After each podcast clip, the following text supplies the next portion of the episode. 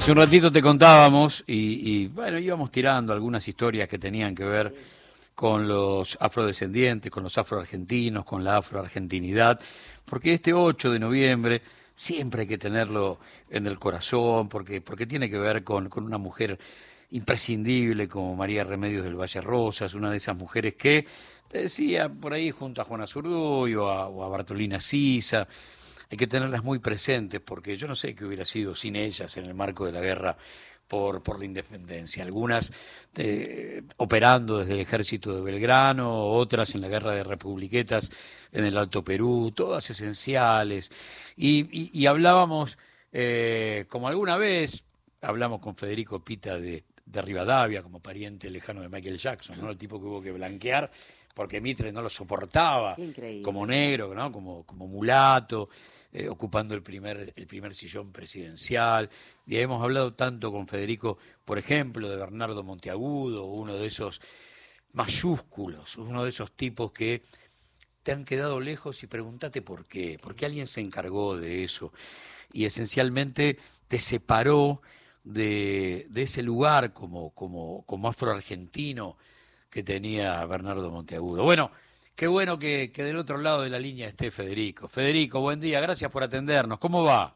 Buen día, Gustavo, ¿cómo estás vos? Bien, muy bien, muy bien. Si yo te digo solamente 8 de noviembre, eh, arranca. Eh, día de memoria, día de resistencia, día de, profunda, de profunda reflexión en tiempos eh, de debate y de acción política contra el avance, una vez más, del conservadurismo, neoconservadurismo, derecha, ultraderecha, con todos los nombres que uno tenga ganas de ponerle, vuelven, vuelven como el reflujo.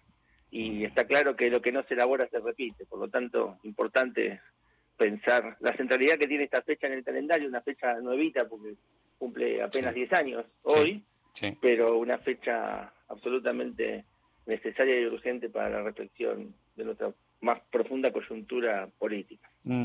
Alguna vez alguien me dijo, no sé si, si por ahí vos, lo conociste, eh, alguien me dijo, eh, el peronismo es un partido de negros que, no es conducido por negros, y ahí está el problema. Enorme metáfora.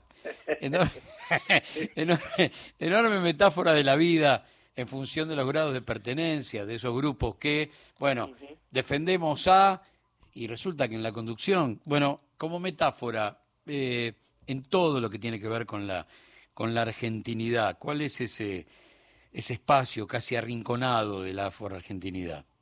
Bien, conozco al que dijo eso. Ah, muy bien.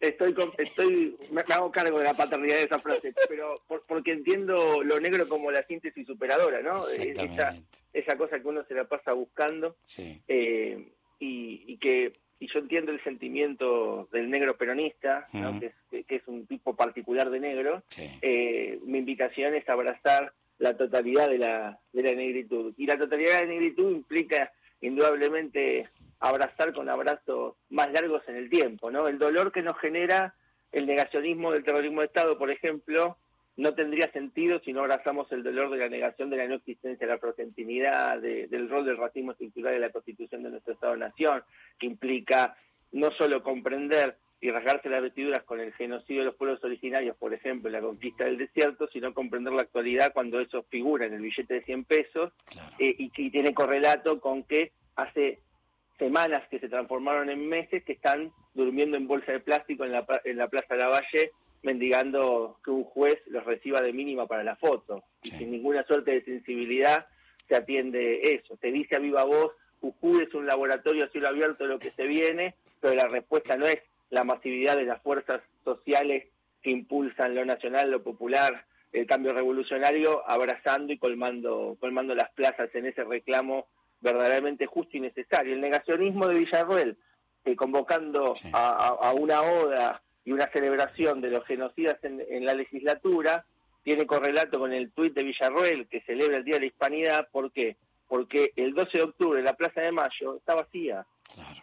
Las mismas fuerzas que convocan para colmar la plaza el 24 de marzo se desentienden de la plaza el 12 de octubre. Por lo tanto, en vez de hacer leyes que sancionen y, persigan el pensamiento oscurantista, eso se gana con política, con política, con gente, con gente en la calle, abrazando las causas más profundas, que en definitiva esa memoria cortoplastista de los sectores nacionales y populares son la alfombra roja al odio.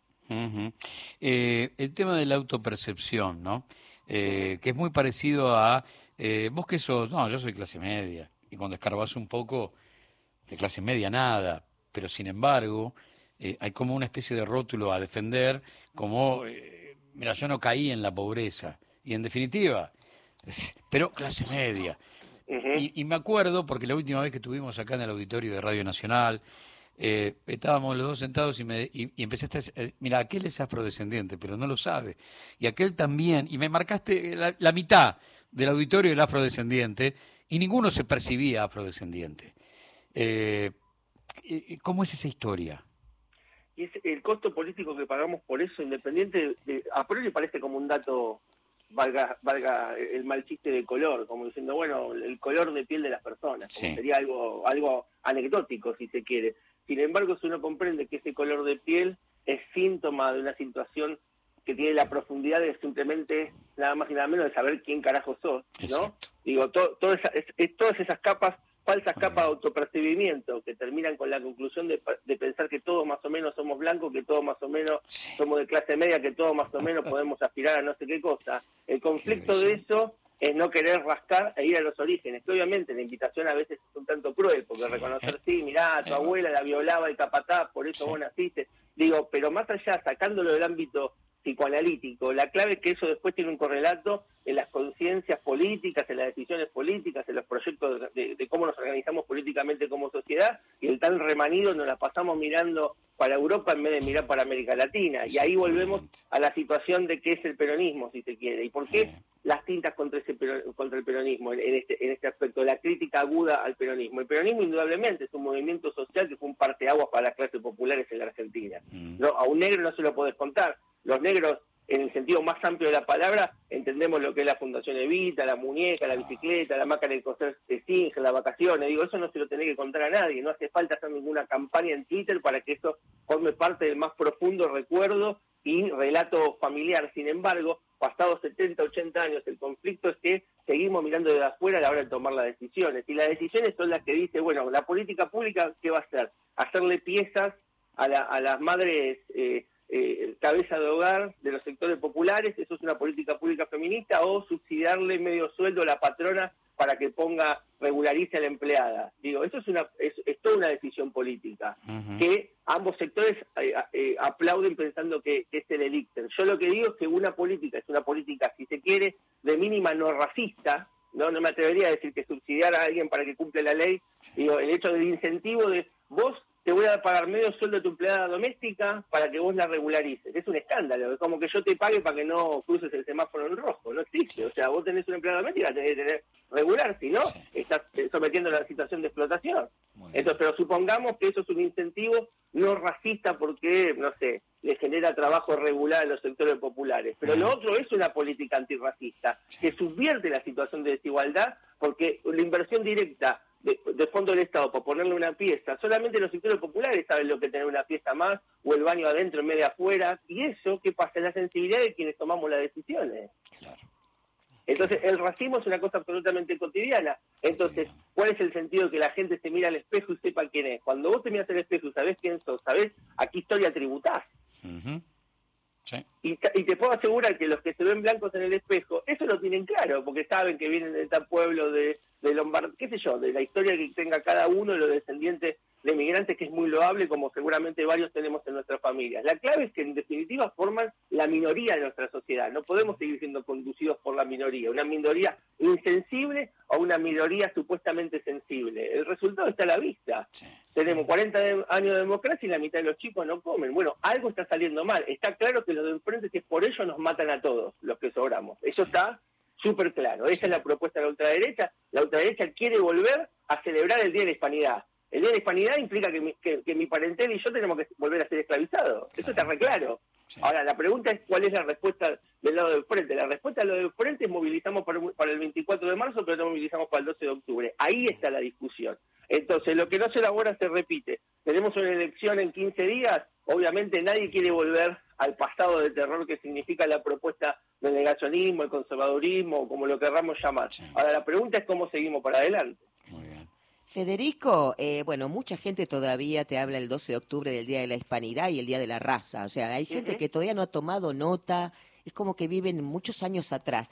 Pero estábamos leyendo acá con Gustavo las consignas de hoy de la movilización, que justamente nos abren los ojos para ver de qué va la cosa. Fíjate vos que lo que se está pidiendo tendría que ser algo tan natural y sin embargo estamos muy atrasados. Por ejemplo, de lo que destaco es el cupo laboral y representación política afro. Evidentemente no está sucediendo eso. Y además, bueno, un montón de, del Plan Nacional contra el Racismo, así como se pide una ley contra el negacionismo, también este, a raíz de, esta movilización piden este tipo de, de medidas, ¿no?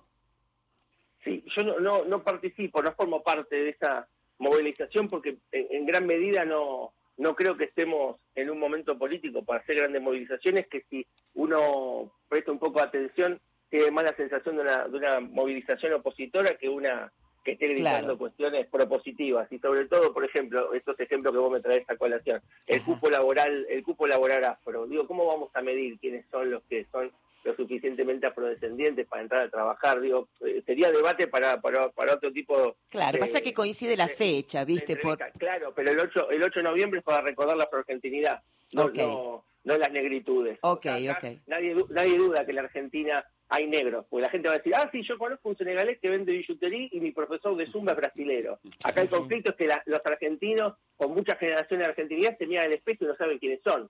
Claro, claro. El, el, espejo el 8 de noviembre nos devuelve el reflejo de María Remedio del Valle. ¿Quién es María Remedio del Valle? La madre de la patria. La madre, la madre de la patria, ¿quién es? A la que eh, a la que el Ministerio de Cultura de esta gestión, no del conservadurismo, le hizo un monumento de plástico en tetas que lo vandalizaron y se derritió como un tacho de basura de la reta. esa, esa es la invitación que tienen algunos sectores del blanco progresismo para resaltar la memoria. Imagínense si yo hago un monumento de plástico de San Martín en Zumba. No se le ocurriría a nadie hacer semejante cosa. Entonces, la clave es que debemos un debate absolutamente profundo de lo que significa la memoria recuperar, sobre todo de la perspectiva del proyecto nacional popular y revolucionario, la necesidad de poner este proyecto pata para arriba, porque no solo no sirven las cuentas, sino que siempre las cuentas no le sirven a lo mismo. Mm. No es cuestión de gritar a, a los cuatro vientos, no al racismo, salvemos la ballena, eh, y los bosques. Eso lo puede gritar cualquiera. Claro. Cualquiera puede gritar una pero, pero ¿no será que la marcha de hoy justamente tiene que ver porque las consignas son no a la xenofobia? Quizá es una especie, viste, de marcha, es la primera que se hace justamente para abrir los ojos, digo yo, ¿no? Créeme, créeme, que yo conozco del tema. Sí, y no, o claro, que sé un poco del tema. Y por ejemplo, la xenofobia es otro fenómeno. La xenofobia es la odio, el odio al extranjero y yo soy argentino. Está bien, perfecto. El papá y la mamá de Micaela Martínez, mi bisabuela que nació en Goya, fue a la guerra del Paraguay. Bueno, claro, entonces mejor no... no en fin, bueno, gracias por abrirnos los ojos, por lo menos a mí, ¿no? Sí, sí. Para pensar, ¿no? no para, para, para, debatir entre todos, para pensar colectivamente. claro. Federico, gracias como siempre por la palabra justa, en el tono justo para hablar de, de los afrodescendientes. Un gran, gran abrazo. Abrazo grande, compañero. Gracias por el llamado. Federico Pita, politólogo, activista afroargentino. Insisto, ¿eh? siempre con la palabra justa.